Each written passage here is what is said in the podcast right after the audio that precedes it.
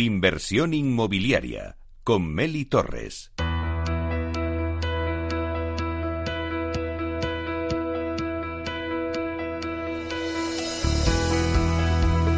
Aula de Innovación.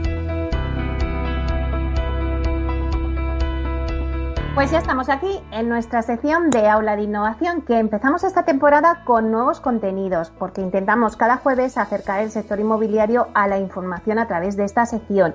Y para ello contamos con Vía Celere, empresa pionera y referente en este campo, con 14 certificados de I+D y más de 45 innovaciones en sus más de 11 años.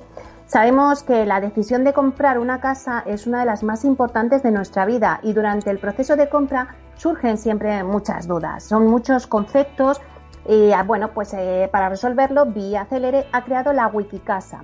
Y semanalmente en esta sección nos van a contar toda la terminología relacionada con el sector inmobiliario. Para presentarnos esta nueva sección, contamos hoy con Cristina Ontoso, directora comercial, marketing, comunicación y atención al cliente de Vía Acelere. Hola, buenos días, Cristina. Buenos días, Meli, ¿qué tal? Bueno, pues yo, mm, bueno, no podía estar más contenta de arrancar el programa y tenerte conmigo aquí compartiendo las ondas para que nos cuentes, pues, en qué va a consistir la nueva sección. Y bueno, y muchos se preguntarán qué es eso de la Wikicasa.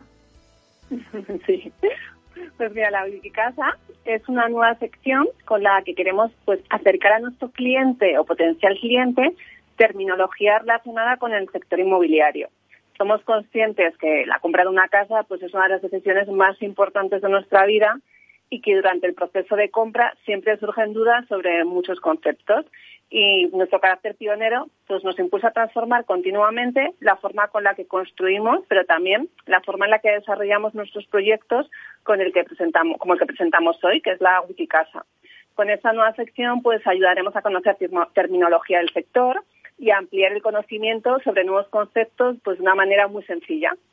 Bueno, pues yo la verdad creo que va a ser muy útil y que los oyentes van a estar encantados de conocer todos esos aspectos que muchos ya lo conocerán, pero luego hay otros que seguramente que van a profundizar en ellos y va a ser interesante. Pero ¿cómo surge la Wikicasa ahí en Vía Celere? Pues, la Wikicasa nació en 2017 como una herramienta para ayudar a nuestro cliente a resolver dudas sobre pues muchos conceptos como por ejemplo el ahorro que proporciona vivir en una casa con calificación energética y luces LED, eh, a orientarse sobre la cuota mensual de la hipoteca o a saber cuáles son los gastos asociados a la compra de una vivienda. Esta herramienta actualmente está ubicada en nuestra web pero este año pues hemos querido dar un paso más y hemos estado trabajando en nuevos términos innovadores relacionados con el sector inmobiliario, donde cada jueves un empleado de Día pues lo presentará a los oyentes. Porque Cristina, ¿cuál es el objetivo que perseguís con esta sección? Nuestra filosofía, como ya sabes y hemos hablado muchas veces desde nuestros comienzos, ha sido siempre la innovación y para ello es fundamental reinventarse día a día, mejorando los procesos o servicios que hagan la vida más fácil a nuestros clientes. Desde Vía Cere queremos de una manera sencilla acercar a través de esta nueva sección terminología relacionada con el sector inmobiliario. Gracias a esta sección resolveremos dudas y explicaremos de una forma sencilla términos que al principio de un proceso de compra pueden resultar complejos. Y además, desde comienzos de 2019, estamos presentes en plataformas de audio como Evox y Spotify, donde subimos este contenido tras finalizar la sección de Aula e Innovación y así el usuario pues puede descargar el podcast y escucharlo, compartirlo, cuando quiera. Bueno, la verdad es que Vía Acelere siempre innovando, la verdad es que me encanta hablar con vosotros porque aprendemos un montón de cosas. Cuéntanos un poquito qué temas vais a tratar cada jueves. Cuéntanos algún ejemplo. Nuestro equipo interno ha trabajado en nuevos términos y cada jueves el oyente podrá disfrutar de ellos como si una enciclopedia se tratara, desde qué es el seguro y, y protección de pagos, qué es la calificación energética, la ventilación doble flujo o qué es la venta consultiva será tecnología relevante que aportará al cliente eh, pues un conocimiento esencial para la toma de una decisión tan importante como es la compra de una casa. Y pondremos a su disposición el estilo de vida propio y diferenciado que siempre promovemos en Vía Cedere. Con esta nueva sección seguimos revolucionando y diferenciándonos, poniéndonos siempre a la disposición de nuestros clientes. Bueno, pues la verdad es que estoy deseando escucharla, así que ya seguro que a nuestros oyentes igual eh, esperamos, pues nada, que el próximo jueves nos deis el primer capítulo de la Wikicasa y aprendamos todos muchos de vuestra terminología que habéis editado. Así que muchísimas gracias, Cristina, por estar aquí con nosotros, por presentar esta nueva sección y os esperamos la próxima semana. Muchas gracias, Meli, por contar con nosotros cada semana. Muy bien. Un abrazo. Un abrazo, Meli. Hasta pronto. Adiós.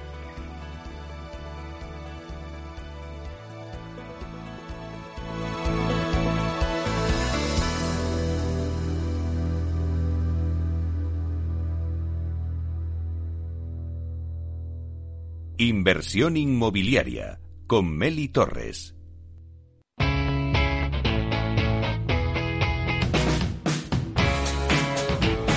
La economía despierta. Capital Radio.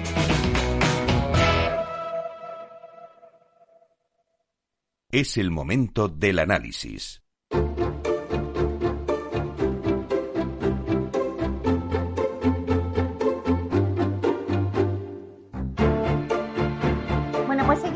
Nuestro análisis de mercado y vamos a analizar el urbanismo con Pablo Cereijo, que es consejero delegado de Visualud, para ver pues cómo está afectando el urbanismo pues esa incertidumbre ¿no? en la evolución del coronavirus. Hola, buenos días, Pablo. Muy buenos días, Meli. Encantado de estar aquí de nuevo. Bueno, pues ah, para mí un placer que también arranques esta nueva temporada de inversión inmobiliaria y que la arranquemos también contigo nuestro experto en urbanismo, que nos cuentes un poco, pues, qué está pasando ahora mismo, porque es verdad que durante la pandemia algunas comunidades autónomas y corporaciones locales, pues la verdad es que se pusieron mucho las pilas y dieron pasos de gigante eh, con el tema de la agilización en la gestión de las licencias de ocupación.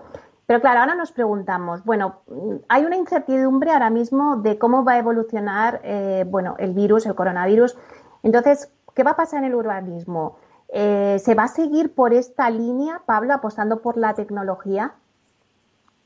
Yo estoy convencido, eh, Meli, estoy absolutamente convencido que eh, esto va a suponer un cambio importante en el, en el mundo del urbanismo, ¿vale?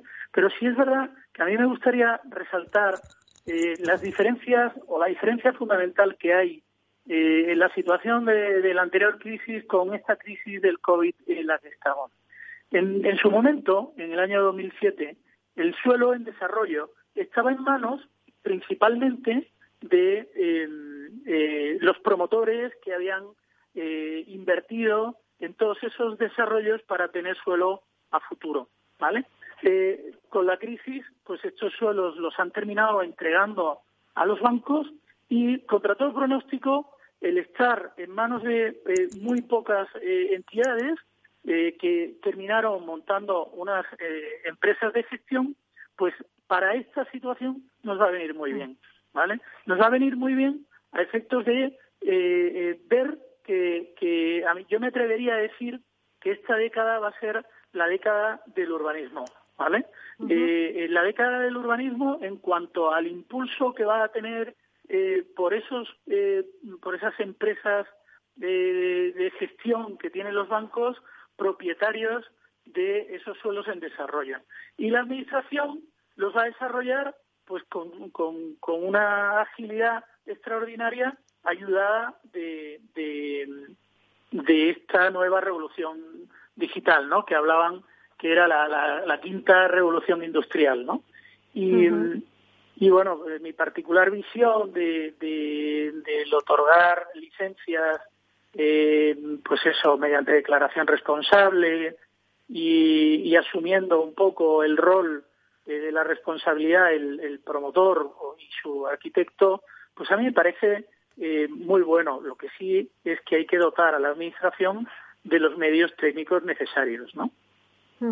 Pero crees, Pablo, que, que, bueno, pues igual que durante la pandemia se hizo esa agilización, ¿no? De la gestión de las licencias de ocupación. Eh, ¿Crees que ahora, bueno, pues ante esta incertidumbre de qué va a pasar con el virus, ¿qué va a pasar con el urbanismo? ¿Se va a seguir agilizando las cosas o vamos a quedarnos parados como pues meses anteriores, ¿no? A todo esto que está prácticamente todo paralizado. o como me cuentas, ¿no? Que, bueno, pues que todas estas empresas de gestión de, los bancos van a empezar a sacar suelo. Yo, eh, en mi opinión, en mi opinión, el, avance eh, en, el mundo digital va a ser va a ser importante y va a ser importante eh, porque los propios ayuntamientos van a necesitar ponerse al día, ¿vale? esto va a suponer esto va a suponer eh, eh, pues pequeños desarrollos eh, digitales en cada municipio a los efectos de poder estar al día. El, ayuntamiento que no esté al día, el ayuntamiento que salga en los medios como Majadahonda o Pozuelo tardando más de 15, 20 meses en, tramitar una licencia, pues ahí se dejará de, actuar. De nada, de nada va a servir y y lo digo abiertamente, de nada va a servir que se desarrolle un excelente eh, suelo en Pozuelo eh, como es ARPO si no hay una buena gestión urbanística para la tramitación de esas licencias, ¿no? Y ahí el Ayuntamiento de Pozuelo tendrá que ponerse las pilas, ¿vale? Y ahora mismo... Eh... Como, como podría hablar de cualquier otro municipio que tenga esa circunstancia, ¿no?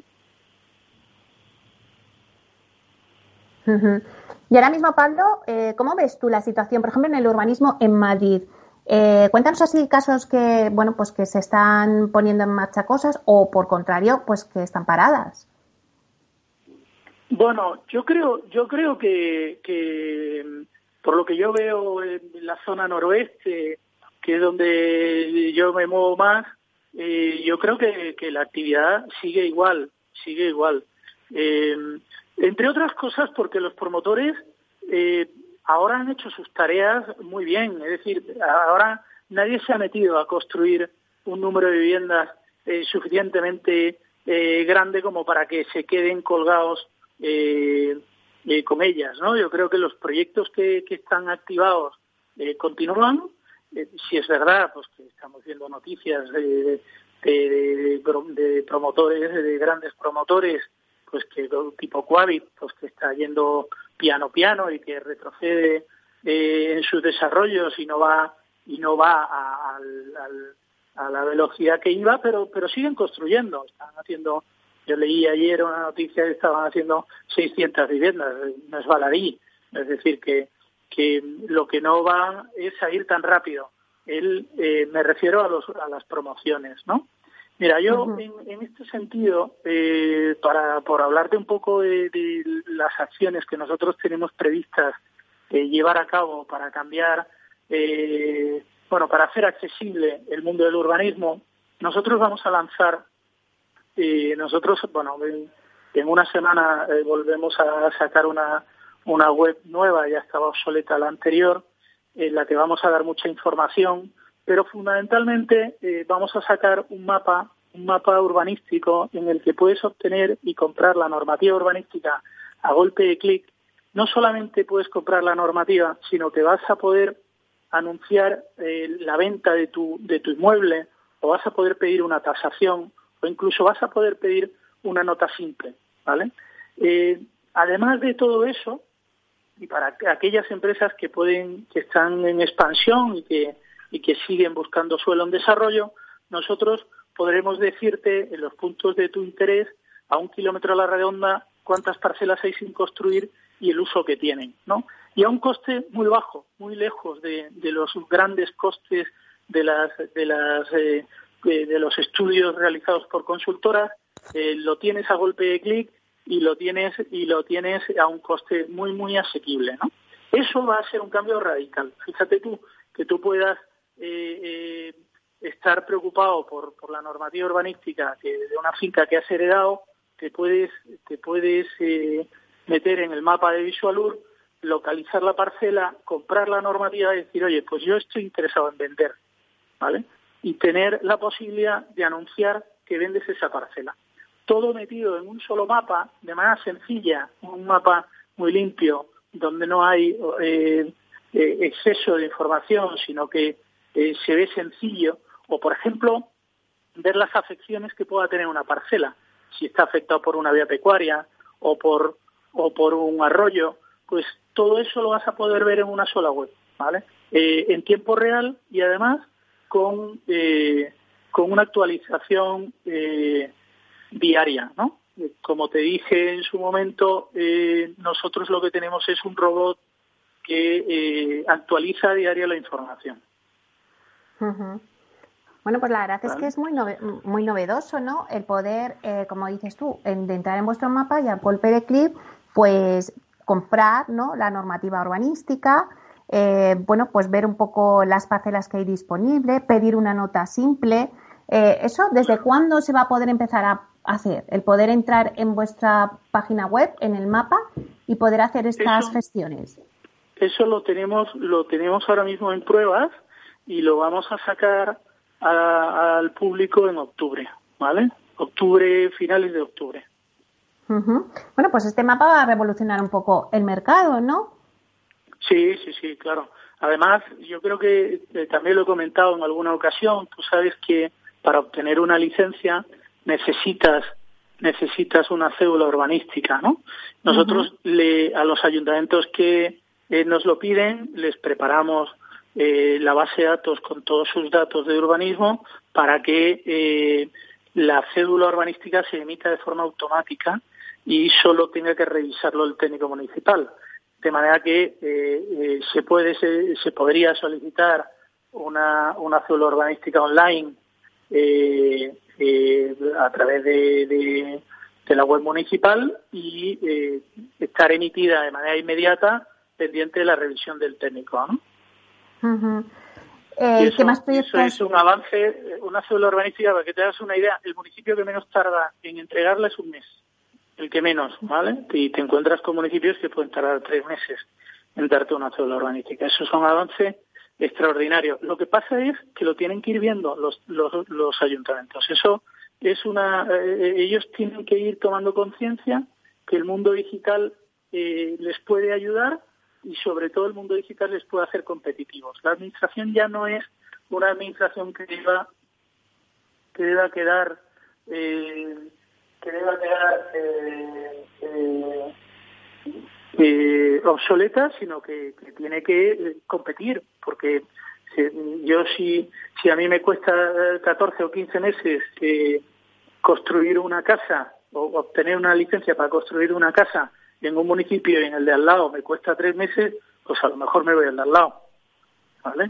Y entonces el, el, la, mejor, la mejora con la población y el, la mejora del desarrollo, pues eh, eh, irá siempre a, los municipios más, más aventajados, ¿no?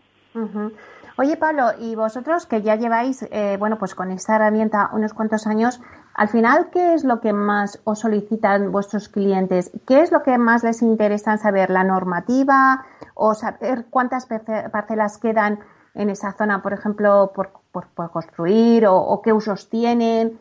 ¿Cuál es la información que más se demanda?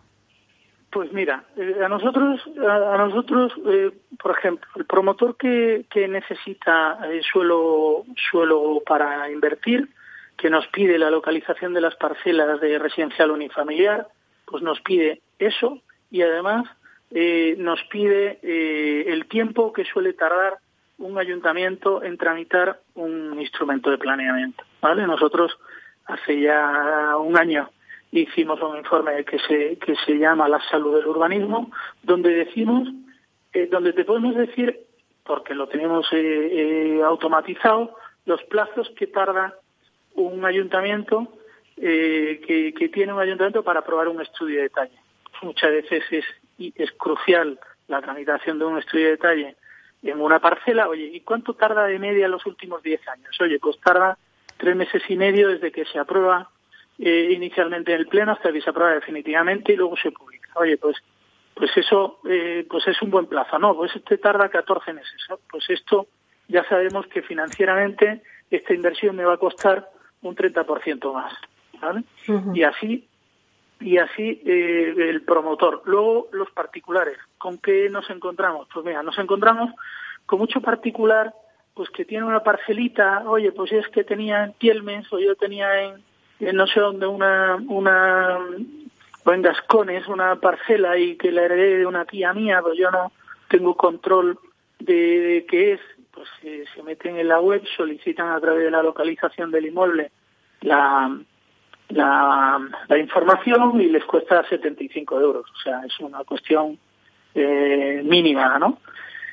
Los informes de expansión de a un kilómetro a la redonda te pueden costar desde 200 euros, ¿sabes? O sea, son cuestiones muy, muy, muy pequeñas. No, no estamos hablando de grandes costes. Oye, Pablo, y, bueno, eh, nos has comentado ese mapa, o sea, que entiendo que no solamente va a ser para la, obtener esa información para la Comunidad de Madrid, sino a nivel de España en general.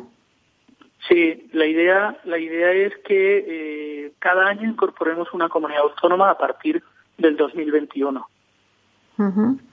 Bueno, pues la verdad es que estamos trabajando en Andalucía, hemos empezado Málaga, Sevilla y, Córdoba, pero bueno, el trabajo, yo creo que lo he comentado en alguna ocasión, es un trabajo que se hace a mano, que se lee documento a documento.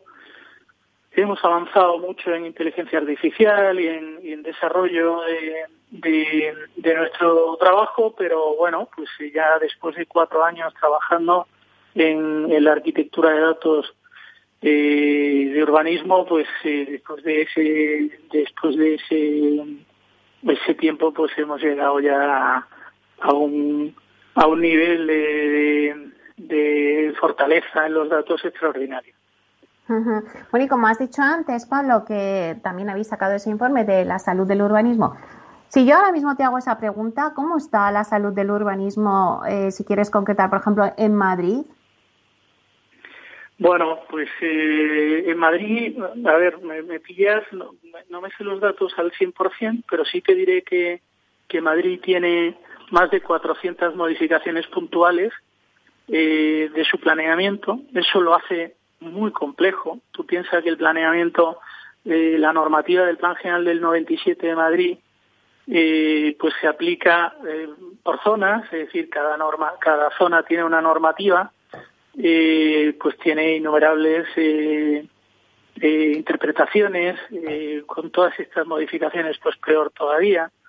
Y, y, no es fácil, ¿no? Yo creo que tiene una salud mala, pero no, no, yo estoy convencido que el ayuntamiento, que no es una responsabilidad tanto del ayuntamiento de Madrid, eh, sino eh, por la normativa que sí habría que cambiar, ¿no? Es decir, yo creo que el ayuntamiento de Madrid debería tener debería tener autonomía para poder eh, realizar su desarrollo con paz. Es decir, eh, eh, no, no debería estar tan sujeto a, a, las necesidades o a, o a los informes sectoriales de, de la Comunidad de Madrid. ¿vale? No debería estar tan dependiente, ¿no? Por eso, por eso el Ayuntamiento de Madrid, pues está cojo en ese sentido. Pero no es culpa del Ayuntamiento, es, es culpa de, de la normativa que tenemos ahora mismo que le impide a una gran ciudad como Madrid eh, poder desarrollarse autónomamente. Bueno, pues nos quedamos ahí, Pablo. Muchísimas gracias por este análisis. Eh, seguiremos contigo en próximas semanas para que nos vayas contando poco a poco cómo hacéis con el mapa. Muchísimas gracias. Muchísimas gracias, Meli, y buen inicio de curso. Los robots escuchamos Capital Radio. Es la radio más innovadora. Oímos a Saragot, con Luis Vicente Muñoz. Ahí le has dado. Esto es Capital Radio. Di que nos escuchas.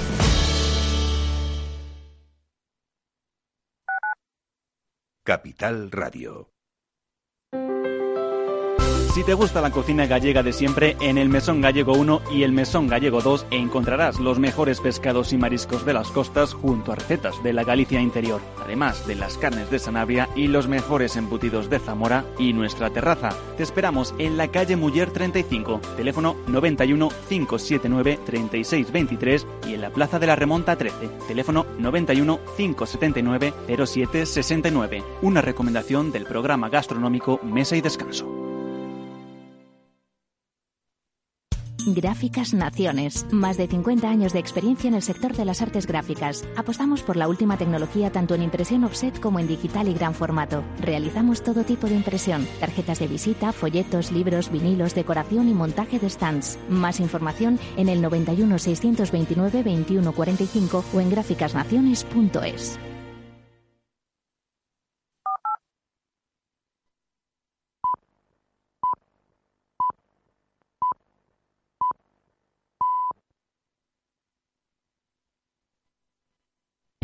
Para personas inquietas, Capital Radio.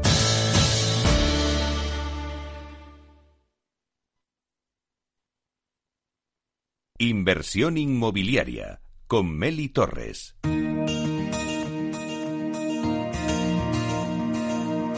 En nuestra sección La Vía Sostenible con Vía Ágora os contamos la transformación de la vivienda del futuro enfocada en una construcción sostenible como pilar principal.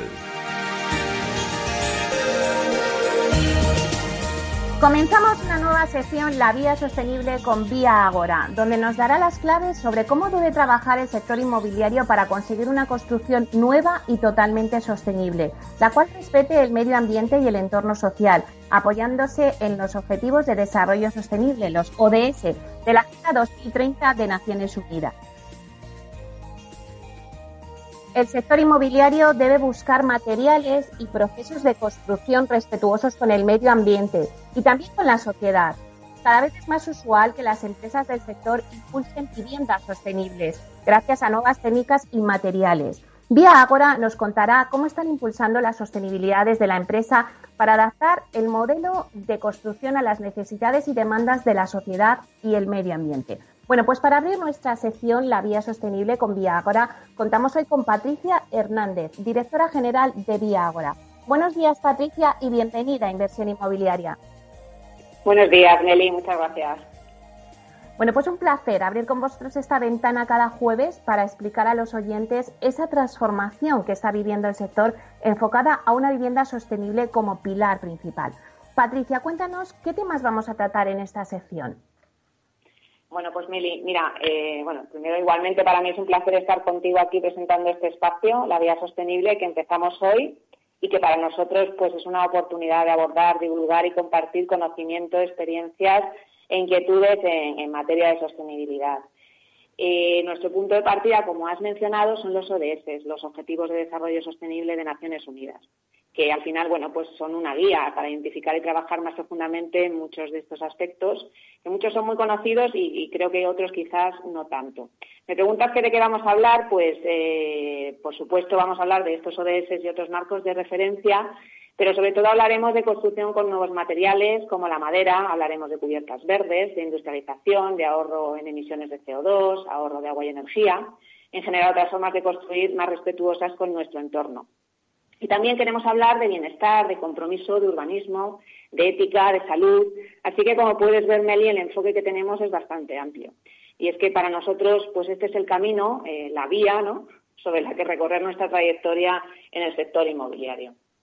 Bueno, pues la verdad es que Patricia lo que nos cuenta nos parece muy interesante. Vamos a aprender mucho, así que nos vamos a subir a esa vía sostenible con vosotros. Pero cuéntanos un poquito qué son los ODS, porque mucha gente está muy familiarizada con ese término, pero algunos no tanto. Entonces, cuéntanos qué son los ODS. Muy bien, pues yo creo, bueno, hablaremos en, un, en un, uno de las vías en concreto sobre esto, pero hoy, por resumir, te diré que los ODS son la guía de referencia que necesitábamos, ¿no? Y nos proporciona los tres agentes, pues los tres actores, el Estado, el sector empresarial y la sociedad civil, un marco conjunto de trabajo desde el año 2015 que son aprobados y hasta 2030. Los ODS pues nos alinean conjuntamente y nos enfocan eh, a todos hacia un camino donde prima la ética y la honestidad con nuestro entorno y la humanidad. Y son 17, ¿vale? Pero se pueden resumir en cinco grandes áreas de actuación, que es lo que se denominan las cinco Ps, y que son personas, planeta, prosperidad, paz y alianzas. Así que desde Vía Agora encaminamos todas nuestras actuaciones hacia el cumplimiento de estos ODS. En concreto nos centramos en tres de ellos, que son el ODS 11, de ciudades y comunidades sostenibles, el ODS 13, acción por el clima, y el ODS 17, alianzas. Y esta triada la abordamos trabajando transversalmente desde otros ODS complementarios, como puede ser el 4 de formación, el 7 de energías no contaminantes y el 9 en industrialización e innovación, entre otros. En el año 2019, según el Informe Anual de Desarrollo Sostenible, España estaba en el puesto 21 de un total de 162 países con respecto al grado de cumplimiento de los ODS. Y hoy día, con la pandemia sanitaria, pues los frentes sobre los que tenemos que actuar eh, son muchos. Y, así que es importante no perder la orientación y continuar trabajando desde y para los ODS para seguir en esta senda de bienestar social, ambiental y económico que yo creo que todos valoramos enormemente. Los 17 ODS promulgados por Naciones Unidas son una icónica oportunidad de cambio y de acción hacia la sostenibilidad. Y en Vía Ágora, pues queremos asumir esa responsabilidad eh, hacia el planeta y hacia nuestros congéneres y esta oportunidad que nos ofrecen los ODS, pues no la queremos dejar escapar. Bueno, está claro que si ahora, o sea, si estamos en el puesto 21 de un total de 162 países, pues hay que intentar mejorar todo lo que podamos. ¿Qué está haciendo el sector de la construcción para conseguir alcanzar estos objetivos? Bueno, yo creo que el sector ha tomado mucha conciencia de la necesidad de este cambio y ha asumido el reto que supone eh, y de hecho yo creo que el cambio es muy notable, sobre todo en áreas como industrialización y eficiencia energética. Eh, yo creo que lo que hace 10 años era solo preocupación de unos pocos, hoy es algo que ya será, por supuesto, incluso en muchos casos es que constituye ya un estándar. Así que yo creo que es verdad que aquí los cambios normativos han tenido mucho que ver, pero en mi opinión se ha dado un impulso enorme y somos muchos, Meli, los que queremos ir más allá de las meras exigencias legales. Y, no solo los profesionales, es que también el cliente ha evolucionado y se ha hecho mucho más exigente. Ya sabe, y lo que para mí es más importante, ya valora lo que es tener una vivienda eficiente. Pero bueno, tenemos que seguir dando pasos en esta línea y hay que seguir avanzando en otras caras de la sostenibilidad. Y aquí es donde yo creo que está el reto ahora ¿no? de nuestro sector. Tenemos que seguir apostando por nuevos materiales, por la industrialización. Hay que crear industrias solventes que contribuyan a generar un mercado que sea competitivo. Y esto, bueno, no lo vamos a poder hacer solos. Obviamente necesitamos apoyo pues, de entidades financieras, administración y otros agentes. Eh, este es el reto, es un reto conjunto. Y bueno, yo creo que por nuestra parte, por parte del sector, sobre todo debemos crear esa demanda para que todos los agentes podamos trabajar de manera conjunta en la industria inmobiliaria en procesos y materiales sostenibles. Es un gran desafío, pero estoy segura de que todos juntos pues eh, lo lograremos y, de forma más rápida. Sí, se nota que, el sector cada vez es más consciente y sobre todo el cliente, como decías, que ya valora lo que es tener una vivienda eficiente y eso es muy importante. Pero sobre todo Vía Agora ha cogido la bandera de la sostenibilidad y cuéntanos un poquito, Patricia, ¿qué está haciendo Vía Agora en materia de sostenibilidad? Pues mira, Vía Agora eh, opera en el mercado inmobiliario desde el año 2007, eh, momentos muy complicados. Y nosotros hmm. desde los inicios, pues siempre eh, creo que nos hemos destacado por nuestra constante adaptación a, las exigencias de un mercado complejo, ¿no? Pero, pero también yo creo que aparte de adaptarnos, hemos sido siempre inconformistas y hemos querido siempre seguir superándonos. Y hemos asumido la responsabilidad, eh, buscando siempre esa palanca de cambio tanto dentro como fuera del sector y aportando a la economía y a la sociedad en la que, en la que estamos.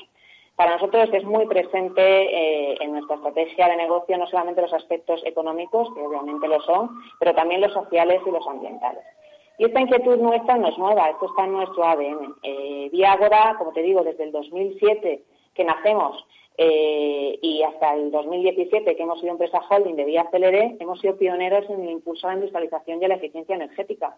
Tú piensas que lanzamos la primera promoción que fomentaba el uso del vehículo eléctrico. Hemos sido también eh, de los primeros en fabricación e implantación de baños industrializados en nuestras promociones, eh, en comercializar promociones con certificación energética A, también en la implantación y fomento de BIM y, otras metodologías en procesos ágiles como Lean Construction.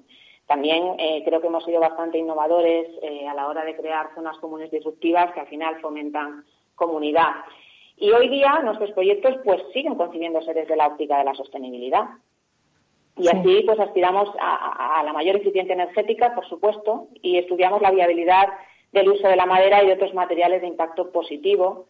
Eh, estudiamos también la industrialización de componentes en la construcción, eh, buscamos el desarrollo de zonas comunes y zonas ajardinadas de bajo consumo hídrico, es decir, pensamos de una forma global en una edificación más saludable y sostenible, y no solamente durante su uso, sino también durante la ejecución y el final de su vida útil. Es decir, intentamos abarcar el ciclo de vida completo, ¿no? Y esto es lo que se ve fuera, pero, pero para lograr esto entendemos que es esencial sembrar determinadas semillas en nuestra organización para que constituyan una filosofía y una cultura que cale de arriba abajo para que luego esto emane de abajo arriba, ¿no? Y, por ejemplo, pues impulsamos concursos de innovación interno, para fomentar grandes ideas, pero también y sobre todo la pequeña innovación. Inculcamos a nuestro equipo estos principios de sostenibilidad para que, luego los queremos implantar en nuestras promociones, pero ya, ya los tenemos dentro, ¿no? Y así, por ejemplo, en la oficina fomentamos reciclaje, el uso de papel de origen certificado, ahorro de agua y energía. La energía que consumimos es 100% verde y de origen renovable. Y luego, por supuesto, yo destacaría nuestra cultura de compromiso hacia el cliente, hacia nuestros proveedores y hacia nuestros empleados. Y esto, bueno, pues mm, gran parte se hace también desde, o sea, mucho se hace desde Viagora, ¿no? Desde dentro, pero también desde fuera y a través de la fundación, y aquí te tengo que hablar de la Fundación Gómez Pintado, que es la fundación que fue creada por nuestro presidente Juan Antonio Gómez Pintado y que hoy día pues constituye el eje alrededor del cual Viagora instrumenta de forma prioritaria el compromiso con todos estos aspectos que al final resumimos en uno, que es sostenibilidad. Y por eso, por la Fundación, pues en, este espacio la vía sostenible pues tiene eh, un protagonismo indudable. Bueno, han sido unas pinceladas las que nos has dado de todo lo que está haciendo Viagora, pero poco a poco, cada jueves, iremos analizando eh, cada una de las cosas que nos has estado contando y lo analizaremos en profundidad. Finalmente, Patricia, el objetivo ¿Cuál es? ¿Es conseguir un urbanismo más sostenible? Sí, por supuesto, Meli, pero, pero no solo eso. El objetivo yo creo que debe ser conseguir que desde nuestro ámbito de acción, que en este caso es el urbanismo, un mundo sostenible. Eh, hay que aportar un grano de arena en esta gran transformación que ya estamos experimentando y que creemos que es necesaria y urgente. Bueno, pues muchísimas gracias, Patricia. Eh, bueno, pues un placer que abramos esta ventana. Yo creo que la sostenibilidad pues en el 2020, 2021 y años posteriores va a ser protagonista. Creo que vas a poder darnos en esta, en esta sección, no solo tú, sino todo vuestro equipo, eh, ir dando cada jueves pues muchas, eh, muchos temas que nos van a hacer aprender mucho en todo esto de la sostenibilidad. Así que, pues nada, te vamos a esperar con muchas ganas la próxima semana para que nos contéis algo muy interesante en la vía sostenible. Estupendo, Meli. Muchísimas gracias. Muy bien, gracias a ti, Patricia. Hasta pronto.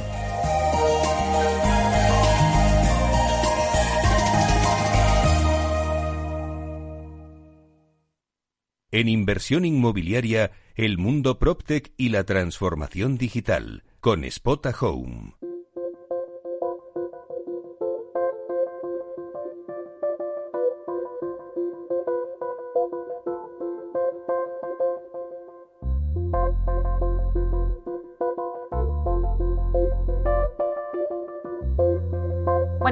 Sabéis que ya esta sintonía, cuando la escuchamos, nos está anunciando que, bueno, pues que viene nuestra sección, el mundo PropTech y la transformación digital en el sector inmobiliario con Spotajón.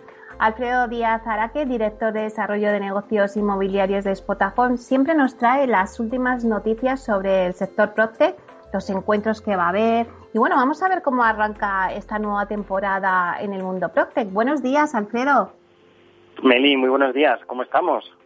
Pues nada, yo no podía arrancar mi programa sin tenerte aquí conmigo arrancando juntos esta nueva temporada, así que feliz de estar hablando contigo. Hombre, pues yo, te lo agradezco, pero tengo que decir que, que es el arranque de temporada. La liga no ha empezado, pero la liga inmobiliaria tiene todas las estrellas en tu programa, ¿eh? y no, lo digo por mí, ¿eh? que no digo por mí, digo por los grandes profesionales que hasta ahora han llegado y los que están por venir todavía en, la siguiente, en el siguiente tramo.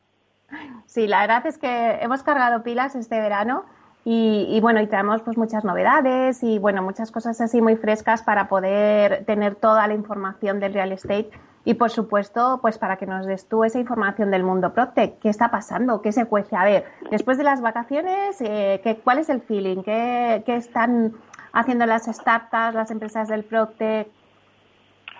Pues te cuento, vamos a ver, está muy bien como dices de innovar, que también en inversión inmobiliaria se innove y con nuevas secciones y demás, pero bueno, pero ya está poco a poco se va consolidando como un clásico la, de, la del mundo PropTech con, con Spota Home y, bueno, y, ya te digo, yo creo que estamos todos, tanto en el mundo PropTech como en el mundo inmobiliario, un poco a la expectativa de, de, de nos depara este, este siguiente trimestre, ¿no? Porque la verdad es que hemos estado en esta nueva normalidad durante el periodo de vacaciones, donde es un poco extraño porque teníamos ahí un poco, estaba todo como un poco bajo el, el, ritmo y ahora ya con el arranque de los colegios, etcétera, y con la actividad, pues a ver qué nos, qué nos depara. Entonces, bueno, yo creo que, que va a ser interesante ver eh, cómo esas soluciones que se estaban viendo de, bueno, pues de todo el tema de la, economía de, de, bajo contacto que le llaman, etcétera, pues cómo se desarrolla, porque además cobra todavía más importancia ahora con esta vuelta total a, las oficinas, ¿no? Entonces yo creo que una de las cosas que va a, una de las tecnologías que creo que va a ser como muy relevante será todo el tema de, IoT, eh, que lo que permite es mm. la, la interconexión con los con los eh, elementos de, a través de la voz, etcétera, y, yo creo que va a ser interesante, pues mm, se van a tener que implementar muchas oficinas para evitar ese contacto que, dicen que siempre es tan tan posible que, mm, que, el COVID, pues por ese tipo de contactos, pues se pueda propagar y como lo que tenemos que hacer es intentar limitar eso, eh, la propagación del COVID, pues yo creo que va a ser una de las cosas interesantes. Y luego yo creo que también aquellas soluciones que aporten flexibilidad a la hora de, poder eh, tomar decisiones. Y me explico. Em, seguro que ahora luego os lo, comentarán los, expertos que van a entrar, ¿no? Pero es verdad que la toma de decisiones se está retrasando porque no sabemos exactamente qué puede ocurrir. Y sin embargo mm. sí que están saliendo ahora soluciones, pues apps como CityHub, por ejemplo, que lo que están permitiendo es, digamos que a través de compra de créditos y con una app pueda reservar espacios de coworking o para salas de reuniones, etcétera, casi de manera instantánea, ¿no? Entonces, bueno, lo que te permite es tener ese, ese, ese tema de créditos y bueno, hacer una pequeña inversión en ese créditos para luego irlos utilizando y no tener que tomar la decisión de voy a alquilar una oficina o un espacio durante mucho tiempo y, y, tener ese dinero inmovilizado cuando no sé si va a haber un confinamiento.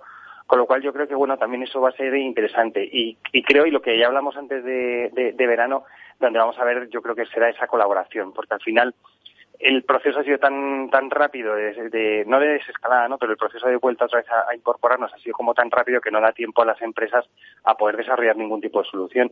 Y al final esas soluciones las tienen las startups, con lo cual esas soluciones primeras que servían para hacer ese parche inicial eh, estaban, pero yo creo que habrá que ir desarrollando nuevas soluciones y ahí estará la colaboración entre startups y, y mundo inmobiliario para poder hacerlas y para hacer que la, vuelta a la oficina, al trabajo y a, todo, pues sea lo más normal dentro de la nueva normalidad. O sea que Alfredo, también es verdad que, bueno, ante esta incertidumbre de cómo va a evolucionar eh, pues la situación del coronavirus, pero sí que para las startups es un buen momento para aprovechar este tirón porque se va a necesitar pues todo lo que me estabas contando, ¿no? Muchos desarrollos tecnológicos para, o sea, como mucha creatividad por parte de las startups para poderles dar solución a las empresas inmobiliarias. Sí, efectivamente, o sea, es un buen momento por, por, por eso, efectivamente. También creo que al final esto es un, camino de, ida y vuelta, ¿no? Entonces las startups también dependen un poco de las decisiones que tomen también las empresas inmobiliarias para a la hora de, adaptar las soluciones tecnológicas, también dependen de eso. Pero es curioso que a pesar de que efectivamente puede, se puede ser optimista en cuanto a, oye, que es un buen momento para la tecnología y que, bueno, incluso ahora lo hablaréis, ¿no? Pero en, el, en el estudio que hizo el Instituto de Empresa con Spotahome se hablaba de que la tecnología iba a ser muy relevante es verdad que, mira, en el, ha salido publicado un poquito antes de, de, agosto, salió publicado el índice de confianza que hace Metaprop, que es una aceleradora de Estados Unidos y una de las más importantes a nivel PropTech, y donde bajaba los niveles que nunca se habían visto, ni de cuando se inició. Y entonces lo que eran los fundadores de las startups estaban como un poco más pesimistas que incluso los inversores que sí que posibilidades de, de, invertir en startups, ¿no? Bueno, vamos a ver cómo se cómo, cómo evoluciona y como te digo, al final es eh, un, por un lado es que las empresas inmobiliarias apuesten por meter tecnología, que es lo que van a tener que hacer. Yo creo que va a ser una necesidad, no una opción, sino una necesidad. Y por otro lado, las startups que tengan unas buenas uh, soluciones tecnológicas y que estén dando solución a ese problema, pues serán las que las que salgan vencedoras y las que tengan ya un producto bastante desarrollado. Yo creo que, que, esas que están en ese paso intermedio bien. Y las que están arrancando, bueno, pues si tienen algo novedoso, sí que va a ser también interesante. Eh, yo creo que, hay posibilidades para, para todos, pero hay que saber también leer el, el mercado, qué es lo que está pidiendo y la solución que se puede dar y ser suficientemente flexible para, para aportarla.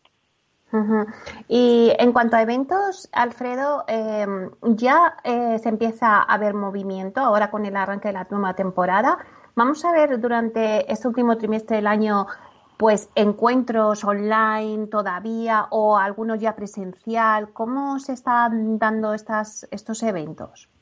Pues sí, mira, ya sabes que eh, te comenté eh, que a mediados de, agosto se hizo el de PropTech Latam, que hubo presencia de, españoles en, los foros de discusión, etcétera, y la verdad es que fue un éxito porque hubo inscritas más de 3.000 personas, o sea que fue un, éxito eh, de, convocatoria y todo, y sobre todo por el nivel de las, de las charlas, la verdad es que estuvo muy interesante. Y es verdad que ahora ya volvemos, ¿no? entonces tienes, pues la semana que viene se celebra el Startup Ole, que es un encuentro de, del mundo startup, que se hace en Salamanca y se hace tanto presencial como, como online, ¿no? Y de hecho hay una competición de, de PropTech donde estamos varios miembros del sector inmobiliario y PropTech como jurados en, en, esas competiciones, con lo cual esta, por ejemplo, es híbrida, pero sin embargo, eh, el día 14 y 15 de septiembre, eh, mi PIN PropTech, que ahora se llama Propel by mi PIN, que es el evento de MIPIM eh, enfocado al PropTech, va a ser físico, va a ser en, en París, eh, van a hacer incluso toda la semana de, Real Estate, donde van a hacer, bueno, los dos primeros días son el evento propiamente dicho, y luego los dos siguientes serán conferencias sobre nuevos, nuevos modelos de ciudad, eh, etcétera, con, bueno, con un plantel tremendo, va a estar de hecho Sarkozy también como uno de los ponentes, y va a ser sin embargo físico y, y, y se mantiene. entonces, bueno, es verdad que sí que yo creo que se verá un poco deslucido en cuanto a gente, porque no todo el mundo va a poder viajar. Eh, si, por ejemplo, pues he hablado con colegas de Inglaterra, pero claro, si van, luego tienen que estar 15 días de cuarentena, con lo cual no les compensa ir para, para dos días. Eh, claro. Está habiendo un poco de restricciones y bueno, veremos a ver cómo, cómo transcurre el evento. Estaré allí, yo sí que voy a ir y entonces yo creo que tendré oportunidad de contarte un poco cómo, cómo está y, y lo que se ha hablado allí. Genial, me parece estupendo. Y oye, eh, avánzanos un poco porque ahora tenemos eh, nuestro debate. Eh, y como vamos a tratar un poco, pues este informe, ese estudio que hicisteis desde el Instituto de Empresa en colaboración con Espotajón, cuéntanos un poco cómo hicisteis el estudio y ya haznos tú la presentación de lo que en breve vamos a tener en el debate. Sí, aquí además puedo, puedo actuar con las dos gorras, con la de Espotajón y con la del club. pues sí, la verdad es que eh, primero es agradecer a toda la gente que, que participó en el estudio porque fueron más de mil profesionales que de manera desinteresada pues eh, colaboraron en el, en el, estudio respondiendo a, una serie de preguntas que, les hicimos, con lo cual eso es lo primero, gracias a ellos es por lo que está el estudio realmente y ha sido yo creo por un poco lo que he podido ver uno de los estudios más profundos que se ha hecho en el tema de, COVID en, en España ¿no? y, y, sobre todo tendencias. Y la verdad es que era interesante porque lo que hicimos fue una primera parte analizar cómo ellos habían visto que había evolucionado el sector inmobiliario antes del COVID donde había bastante optimismo, luego la, cómo era con el COVID y luego analizando también tendencias. Y es verdad que yo creo que lo que lo, destacable de, del, estudio es que hay eh, había esperanza, es decir, que eh, la última pregunta era un poco en esa, en esa línea y mayoritariamente todos los encuestados decían que creían que se iban a abrir nuevas oportunidades y creo que es así como tenemos que planteárnoslo esta esta nueva crisis yo creo que nos ha que nos ha llegado, ¿no? Yo creo que la primera nos pilló un poco con el paso cambiado y esta, que la verdad es que ha pasado como muy poco tiempo desde, la, desde que nos recuperamos de la anterior, yo creo que lo que hizo la anterior, lo positivo que podemos sacar es que eh, hemos analizado qué hicimos mal, qué se puede hacer y en esta yo creo que será lo que, lo que nos sirva un poco también para, para ver, ¿no? decir, ser optimistas, ver que hay oportunidades y que por tanto, bueno, pues habrá una recuperación que ya te digo, nunca sabemos si va a ser en V, W, en F, como boomerang, pero sabemos que habrá una recuperación y que en ese interín de recuperación lo que hay que hacer es buscar esas nuevas oportunidades y mmm, bueno, pues como has hecho tú en el programa Innovar, pues bueno, pues efectivamente, innovar, cambiar, transformarse y, mmm, y, afrontar la nueva, la nueva realidad y seguir con este sector inmobiliario al que tanto queremos y tanto le echamos, le echamos ganas siempre, pues que, siga recuperando y que sea un motor de la, de la economía. Oye, Alfredo, en este informe, eh, bueno, llegasteis a estas conclusiones, eh, hablasteis de tendencias, pero sí que me gustaría ver tu opinión también, porque claro, es verdad que ahora pues está esta incertidumbre ¿no? de cómo va a evolucionar y aunque bueno en donde veis pues oportunidades nichos de mercado pero ahora mismo y esas tendencias que dijisteis en el en el informe claro ahora yo me pregunto eh, bueno se van a mantener o, o se va a estar a la expectación a ver qué pasa y cómo evoluciona el coronavirus pues mira, yo creo que hay tendencias que sí que se apuntaban y que, y que van a seguir para adelante y bueno, seguro que lo, los expertos que vas a tener después pues a lo mejor también dan su, su opinión que puede totalmente diferir de la mía, pero yo creo que por ejemplo el mercado de alquiler sí que va a ser esa tendencia que se apuntaba que iba a ser más importante que el de compra-venta y yo creo que eh, será así, es decir, eh, ahora mismo esta incertidumbre que hay yo creo que hace que retrasa decisiones de inversión por parte de la, de la gente y yo creo que va, va, a ser y será una de las que a lo mejor se, se consoliden. Y una de las que personalmente, y esto ya lo digo como personalmente, creía que sí que se iban a potenciar, que era todo el tema de, de coworking, etcétera, pues es verdad que el arranque está siendo más complicado de lo que parecía y que a lo mejor mmm, no es tan una subida tan tan grande, tan importante, como a lo mejor se podía esperar. Eh, salía publicado hace unos días en el, periódico el último informe de John Land, donde decía que el primer semestre pues había bajado muchísimo lo, que eran los niveles de contratación en coworking. Vamos a ver cómo es ahora, porque todo, y lo hablo con compañeros, ¿no? Al final también influye mucho y es curioso esa vuelta también al cole, como es. Con lo cual, la vuelta al cole, en función de cómo sea, pues también va a permitir una manera de trabajar diferente, o bien en la oficina o bien teletrabajo desde casa o a lo mejor ese mixto entre el que voy al coworking de vez en cuando. Entonces habrá que ver un poco cómo arranca. Pero también yo creo que viene influido por eso que hablábamos eh, de que las tomas de decisiones se están retrasando mucho. Mientras que antes planificábamos con más tiempo, pues ahora, dada la incertidumbre, pues resulta que, que llegas y que y, prefieres tomar la decisión de manera en el último momento casi, ¿no? De, para hacerla. Entonces, bueno, habrá que ver un poco cómo evoluciona yo creo que septiembre va a ser muy clave para, eso, cómo es la vuelta al colegio, cómo se produce, y a partir de ahí yo creo que nos empezaremos a ver, eh, a tranquilizarnos y, ver de qué manera puede, puede ser. Bueno, pues la verdad es que ha sido un placer hablar contigo y que nos cuentes un poco este panorama que hay en el mundo Proctec. Ahora vamos a adentrarnos ya en el debate en unos minutos después del informativo de las 12.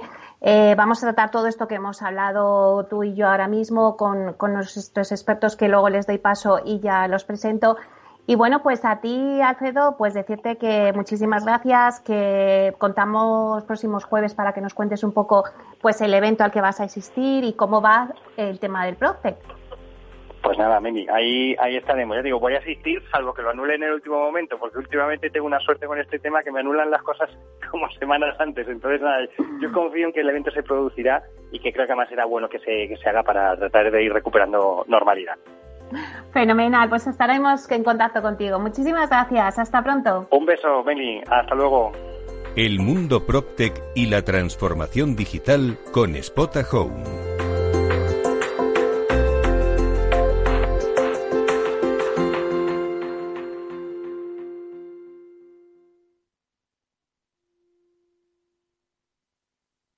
Hola. A ver, el dinero se gana con esfuerzo, y ahorrar debería darnos una recompensa. Sin embargo, siempre vemos que nuestro dinero crece poco, y eso hace que nos vengamos un poco abajo. Lógico. Lo normal es que veamos crecer nuestro dinero. Por eso me gusta Finanbest, porque me ofrece los mejores fondos de inversión del mundo al alcance de todos, con total transparencia y sin comisiones indebidas. Y con eso, la rentabilidad de mi dinero será mayor, o sea, lo normal. Entra en finambest.com y descubre que lo normal es extraordinario. Lo normal es Finambest. Ya no estamos en la era de la información, estamos en la era de la gestión de los datos y de la inteligencia artificial. El tratamiento inteligente de estos datos proporciona un valor enorme a las empresas en sus procesos de negocio. En Piper Lab ayudamos a nuestros clientes a tomar decisiones de negocio basadas en datos. Escúchanos todos los lunes a las 10 y media de la mañana en el espacio de Big Data de Capital, la Bolsa y la Vida. Capital Radio Madrid 105.7 Disfruta de la mejor cocina gallega en Montes de Galicia. Todo un clásico moderno en el barrio de Salamanca. Disfruta de la variada dieta atlántica, de las mejores carnes y pescados tratados con respeto y transparencia y regados con una de las mejores bodegas de la zona. En grupo, en familia o en pareja, Montes de Galicia te ofrece el espacio perfecto en cada ocasión. Los datos son el petróleo de nuestro tiempo. ¿Quieres saber cómo el Big Data está cambiando nuestras empresas y nuestras vidas? Capital Radio, Piper Lab y la Red de Mentoring de España presentan Data is in the Air el primer libro que recoge la transformación digital que viven las empresas españolas contada por sus protagonistas. Data is in un libro para leer este verano y que también se escucha. Necesitas saber por qué los datos son el nuevo capital. Busca el libro en Amazon o pregúntanos por él. Data is in.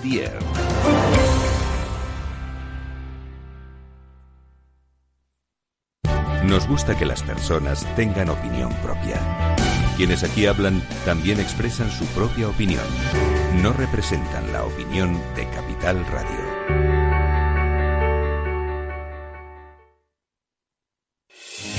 ¿Está pensando en montar una empresa pero no se atreve a dar el paso en solitario? Busca una marca conocida y consolidada que le respalde En Franquiciados le ayudamos a elegir el negocio que más se ajuste a sus necesidades. Franquicias de éxito, innovadoras, de baja inversión.